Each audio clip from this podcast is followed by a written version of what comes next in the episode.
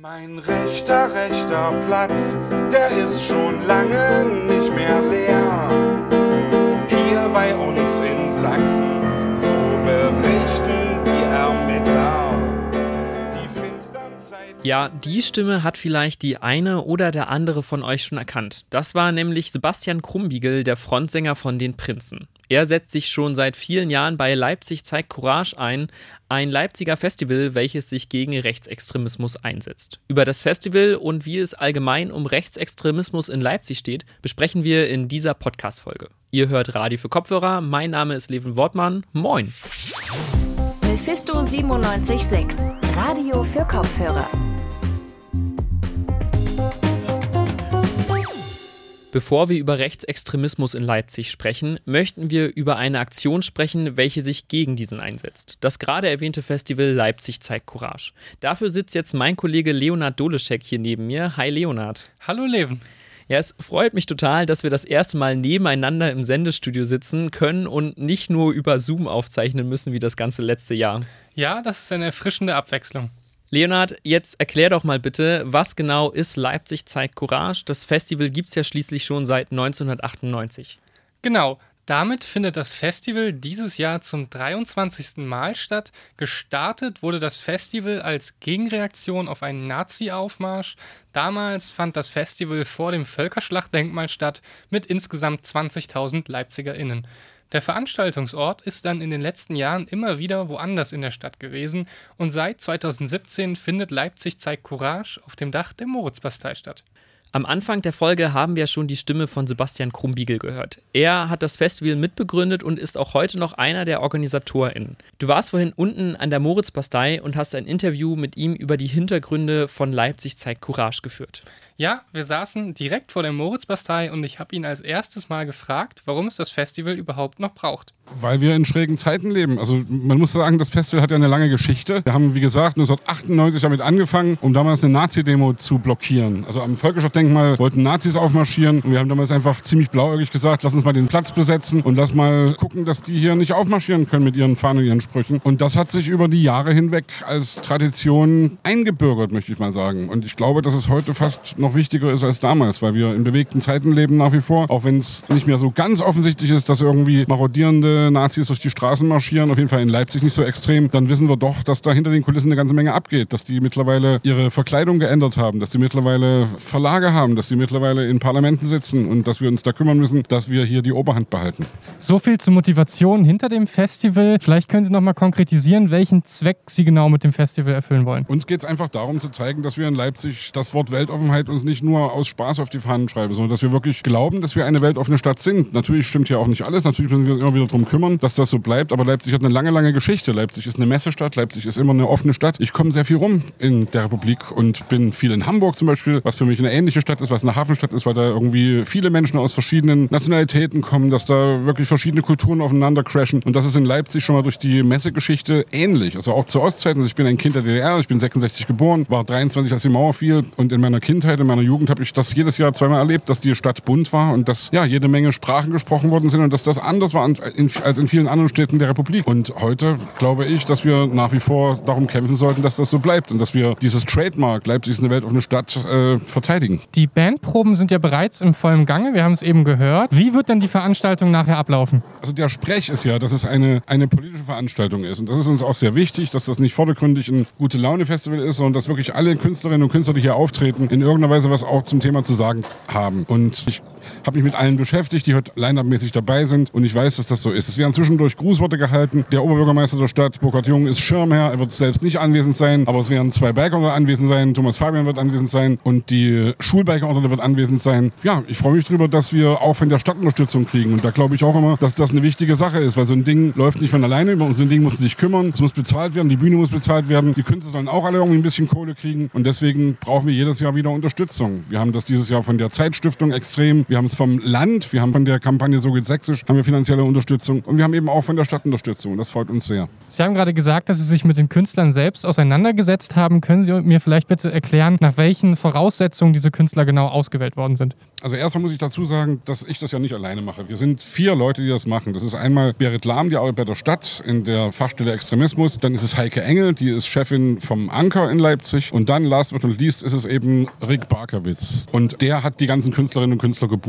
Natürlich haben wir uns immer ausgetauscht und für mich war es immer wichtig, dass das ein buntes Programm ist, dass das sozusagen, um es mal ein bisschen, bisschen platt zu sagen, wirklich für jeden was dabei ist. Es soll also kein Hip-Hop-Festival sein, es soll kein Metal-Festival sein, es soll kein Punk-Festival sein, es soll kein Liedermacher-Festival sein, aber es soll eben von jedem was dabei sein. Das haben wir dieses Jahr auch wieder geschafft. Wir haben als Hip-Hop-Act Use You, wo ich mich sehr darüber freue, weil das ein Mann ist, den ich schon lange verfolge und der auch in einer guten Tradition steht von den Leuten, die in den letzten Jahren hier aufgetreten sind. Letztes Jahr war für Tony dabei, vor zwei Jahren war Danger Dan dabei, der gerade mit seinem Kunstfreiheit-Lied groß Furore macht. Äh, und das ist alles so eine Blase, so eine, so eine Bubble in Berlin, in der ich mich wohlfühle, wo ich die Typen alle cool finde. Nächstes Jahr wird höchstwahrscheinlich Mine kommen, die aus derselben Bubble stammt. Äh, das ist jetzt sozusagen erstmal der Hip-Hop-Act, der abgedeckt ist. Dann versuchen wir Weltmusik zu machen. Da haben wir eine Band, die heißen Raska Raska. Die machen wirklich weltmäßige Musik. Also äh, verschiedene Kulturen krachen aufeinander, verschiedene Nationalitäten stehen auf der Bühne. Wir haben eine Ska-Band aus Leipzig dabei. Wir haben eine Liedermacherin dabei. Die Ska-Band heißt Tetret. Wir haben eine Liedermacherin dabei, die heißt Johanna Zeul, die ich sehr schätze, habe ihre Musik mir angehört. Also ich glaube wirklich, dass man kann sich heute darauf freuen, was hier heute stattfindet. Wie gesagt, es ist von jedem ein bisschen was dabei. Ich glaube, das Publikum wird auch wechseln, wird sich auch ändern. Jeder hat seine Fans mitgebracht, aber das ist Sinn der Sache. Wir wollen nicht irgendwie eine Szene ansprechen. Wir wollen auch immer wieder betonen, dass wir kein linksradikales Festival sind. Ja, weil uns das ja oft irgendwie gesagt wird, hey, da weht irgendwie die Antifa-Flagge. Ja, ich finde es gut, wenn die Antifa-Flagge hier weht, weil wir sollten alle Antifaschisten sein. Wir sollten uns alle gegen den Wahnsinn stemmen, der gerade abgeht. Was an Antisemitismus, an Rechtsradikalismus in unserer Republik passiert in den letzten Jahren, das ist beängstigend. Und deswegen glaube ich, sollten wir uns dagegen stellen. Als abschließende Frage, wen genau möchten Sie mit Ihrem Festival ansprechen? Das ist eine gute Frage und es ist auch eine schwierige Frage, weil natürlich ist es oft so, dass uns auch vorgeworfen wird, dass wir ja eigentlich Eulen nach Athen tragen, dass wir sozusagen sagen, hey, wir sind hier ein antifaschistisches Festival, wir kümmern uns um multikulturelles Leben und da kommen ja sozusagen immer die üblichen Verdächtigen. Genau deswegen versuchen wir wirklich eigentlich die sprichwörtliche Mitte der Gesellschaft, klingt wieder auch so schön geschwollen, anzusprechen. Also wir wollen wirklich jeden ansprechen. Wir wollen auch die Leute ansprechen, die in irgendeiner Weise ja nicht äh, politisch irgendwie auf der Linie sind, die wir hier vertreten, sondern die wir vielleicht kriegen können. Ich glaube, dass es total wichtig ist, gerade in der Zeit heute, in der wir merken, dass Fronten verhärten, auch durch Corona, auch durch die Pandemie, dadurch, dass Leute sagen, ich bin entweder oder, ich bin dafür oder ich bin dagegen, ich bin links oder ich bin rechts, ich bin schwarz oder ich bin weiß. Nee, es gibt da viele Grautöne dazwischen. Wir wollen wirklich versuchen, viele Leute anzusprechen und mit vielen Menschen ins Gespräch zu kommen. Ich glaube, dass das der einzige Weg ist, den wir haben, die einzige Möglichkeit, dass wir friedlich miteinander cool sind. So Sebastian Krumbiegel darüber, wie Leipzig zeigt Courage alle in der Gesellschaft erreichen möchte. Und was bei dem Interview mit Krumbiegel schon durchgeklungen ist, ist, dass es natürlich auch in Leipzig ein Problem mit Rechtsextremismus gibt, beziehungsweise vielleicht besonders hier in Leipzig ein Problem damit gibt. Leonard, wie ist denn die Situation hier? Leipzig ist stark betroffen von rechtsextremer Gewalt. Die meisten rechtsassoziierten Straftaten hat prozentual gesehen der Landkreis Leipzig, so Zahlen des sächsischen Innenministeriums. Leipzig ist auch nach Berlin die Stadt mit den meisten rechtsassoziierten Morden. Man könnte also sagen, dass Leipzig ein Hotspot von rechter Gewalt ist. Wenn man sich jetzt Wahlergebnisse anschaut und sich auch den Ruf von Leipzig anhört, dann ist Leipzig eine sehr linke und alternative Stadt. Wie passt das beides zusammen? In Leipzig prallen auf jeden Fall Gegensätze aufeinander. Afshane Akatar Kavari ist Antidiskriminierungsberaterin und sieht das Aufeinanderprallen der linken und rechten Szene als Katalysator für rechte Gewalt in Leipzig. Also ein Erklärungsansatz könnte sein, dass in Leipzig sozusagen auch linke Bewegungen sehr stark sind und dass das wiederum auf der anderen Seite die rechten Strukturen provoziert, sozusagen hochschaukelt diese beiden Gruppen und dass dadurch sozusagen die rassistische Diskriminierung gut sichtbar wird. Und gegen diese rechte Gewalt arbeitet das Antidiskriminierungsbüro in Leipzig. Die bieten nämlich Beratungsangebote für Betroffene von Rassismus und Diskriminierung an. Wir haben ja vorher schon über rechtsassoziierte Straftaten im Landkreis Leipzig gesprochen, aber schauen wir doch mal, wie es hier in der Stadt aussieht. Da gibt es ja auch Stadtteile wie zum Beispiel Konnewitz, die eher als links gelten. Da gibt es ja anscheinend große Unterschiede alleine schon in den Stadtvierteln. Das ist richtig. Die Stadtteile in Leipzig sind politisch unterschiedlich eingestellt.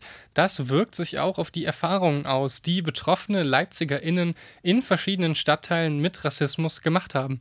Darüber habe ich unter anderem mit Feriel gesprochen. Sie ist Freiwilligendienstleisterin, sie ist algerischer Herkunft und trägt Kopftuch und war wiederholt Rassismus in Leipzig ausgesetzt. Ich habe viele Erfahrungen gemacht in Leipzig, sagen wir jetzt Ausländerin, aber eben auch als Deutsche. Ich werde zum Teil auf der Straße natürlich angeguckt, ich werde angesehen, ich werde manchmal auch berempelt oder auch angesprochen, aber zum größten Teil in den meisten Stadtvierteln, jedenfalls in Leipzig, habe ich positive Erfahrungen gemacht. Es kommt natürlich immer darauf an, wo man sich in Leipzig aufhält. Nennt man jetzt beispielsweise Konnewitz, dann fühlt man sich, als wäre man ganz normal ein Teil der Stadt. Bewegt man sich jetzt aber in anderen Kreisen, sagen wir jetzt beispielsweise Böhlitz-Ehrenberg oder auch Grünau, ist das eine etwas andere Erfahrung. Solche Fälle, wie sie hier gerade beschrieben hat, sind aber meistens in der Statistik nicht mit drin, da diese nicht zur Anzeige gebracht werden. Wenn man sich Statistiken vor Augen hält, dann zeichnen sich da ja oft Trends ab oder man kann irgendwelche Entwicklungen sehen.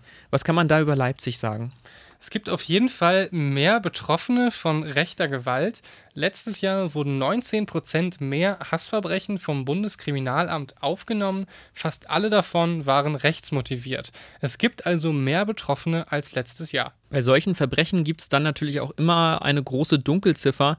Wie belastbar sind denn die offiziellen Zahlen dann noch? Darüber habe ich mit Ikram Eramuni Rimi gesprochen. Sie ist Juristin und Expertin für Hasskriminalität und Antirassismus. Sie hat mir zu den Dunkelziffern Folgendes gesagt. Also man kann nicht richtig sagen, ob die Fälle zugenommen haben oder ob die Erfassung besser geworden ist. Deutlich ist jedenfalls, dass man an der Erfassung noch viel mehr machen müsste. Menschen, die von rassistischer Gewalt betroffen sind, haben in der Regel große Hemmungen, ähm, Strafanzeige zu erstatten. Und wenn sie es tun, passiert es nicht selten, dass das Vorurteilsmotiv durch die Strafverfolgungsbehörden, insbesondere durch die Polizeien, nicht anerkannt wird, nicht erkannt wird und diese Sachen dann eben nicht als politische motivierte Kriminalität auftauchen, sondern zum Beispiel als einfache Körperverletzung oder Sachbeschädigung irgendwo auftauchen. Offizielle Zahlen müssen nach ihr also nicht vollständig sein. Eine bessere Erfassung von Straftaten ist nach Rimi also auch wichtig für Antirassismus. Was kann man denn konkret gegen die Problematik unternehmen? Wie können Betroffene unterstützt werden? Da gibt es verschiedene Programme. Es gibt ein sachsenweites Antidiskriminierungsbüro, welches auch einen Standort in Leipzig hat. Dieses bietet Betroffenen Beratung an und erfasst Straftaten. Es gibt in Leipzig auch Präventionsveranstaltungen. Das Siegel Schule ohne Rassismus belohnt Schulen, die sich gegen Rassismus engagieren. Die kulturelle Woche klärt über Sitten und Gebräuche anderer Kulturen auf und die internationale Woche bietet Aufklärungsveranstaltungen gegen Rassismus an. In Leipzig wird also auch einiges getan. Das wird auch von Feriel so wahrgenommen. Ich finde, Leipzig im Spezifischen macht sehr viel auf jeden Fall. Also es gibt ja auch die kulturellen Wochen, die immer angepriesen werden von der Stadt. Und ich denke, Leipzig als Stadt versucht auf jeden Fall viel Aufmerksamkeit auf das Problem zu richten. Aufgrund der steigenden Zahlen der Straftaten sagen Betroffene aber auch, dass mehr getan werden muss. Danke dir, Leonard. Gerne. Wenn ihr jetzt noch mehr Informationen zu Leipzig Zeit Courage haben wollt, dann schaut doch gerne mal in die Shownotes der heutigen Folge. Da haben wir euch die Website verlinkt. Werft gerne einen Blick auf unsere Social Media Kanäle. Die Links dazu findet ihr ebenfalls in den Shownotes. Und damit sind wir dann auch durch mit der heutigen Folge von Radio für Kopfhörer. Ich bedanke mich noch bei Leonard Doleschek, Eva Heiligensetzer und Theresa Willkomm für die redaktionelle Arbeit und die Produktion dieser Folge. Mein Name ist Levin Wortmann. Auf Wiederhören. Mephisto 976, Radio für Kopfhörer.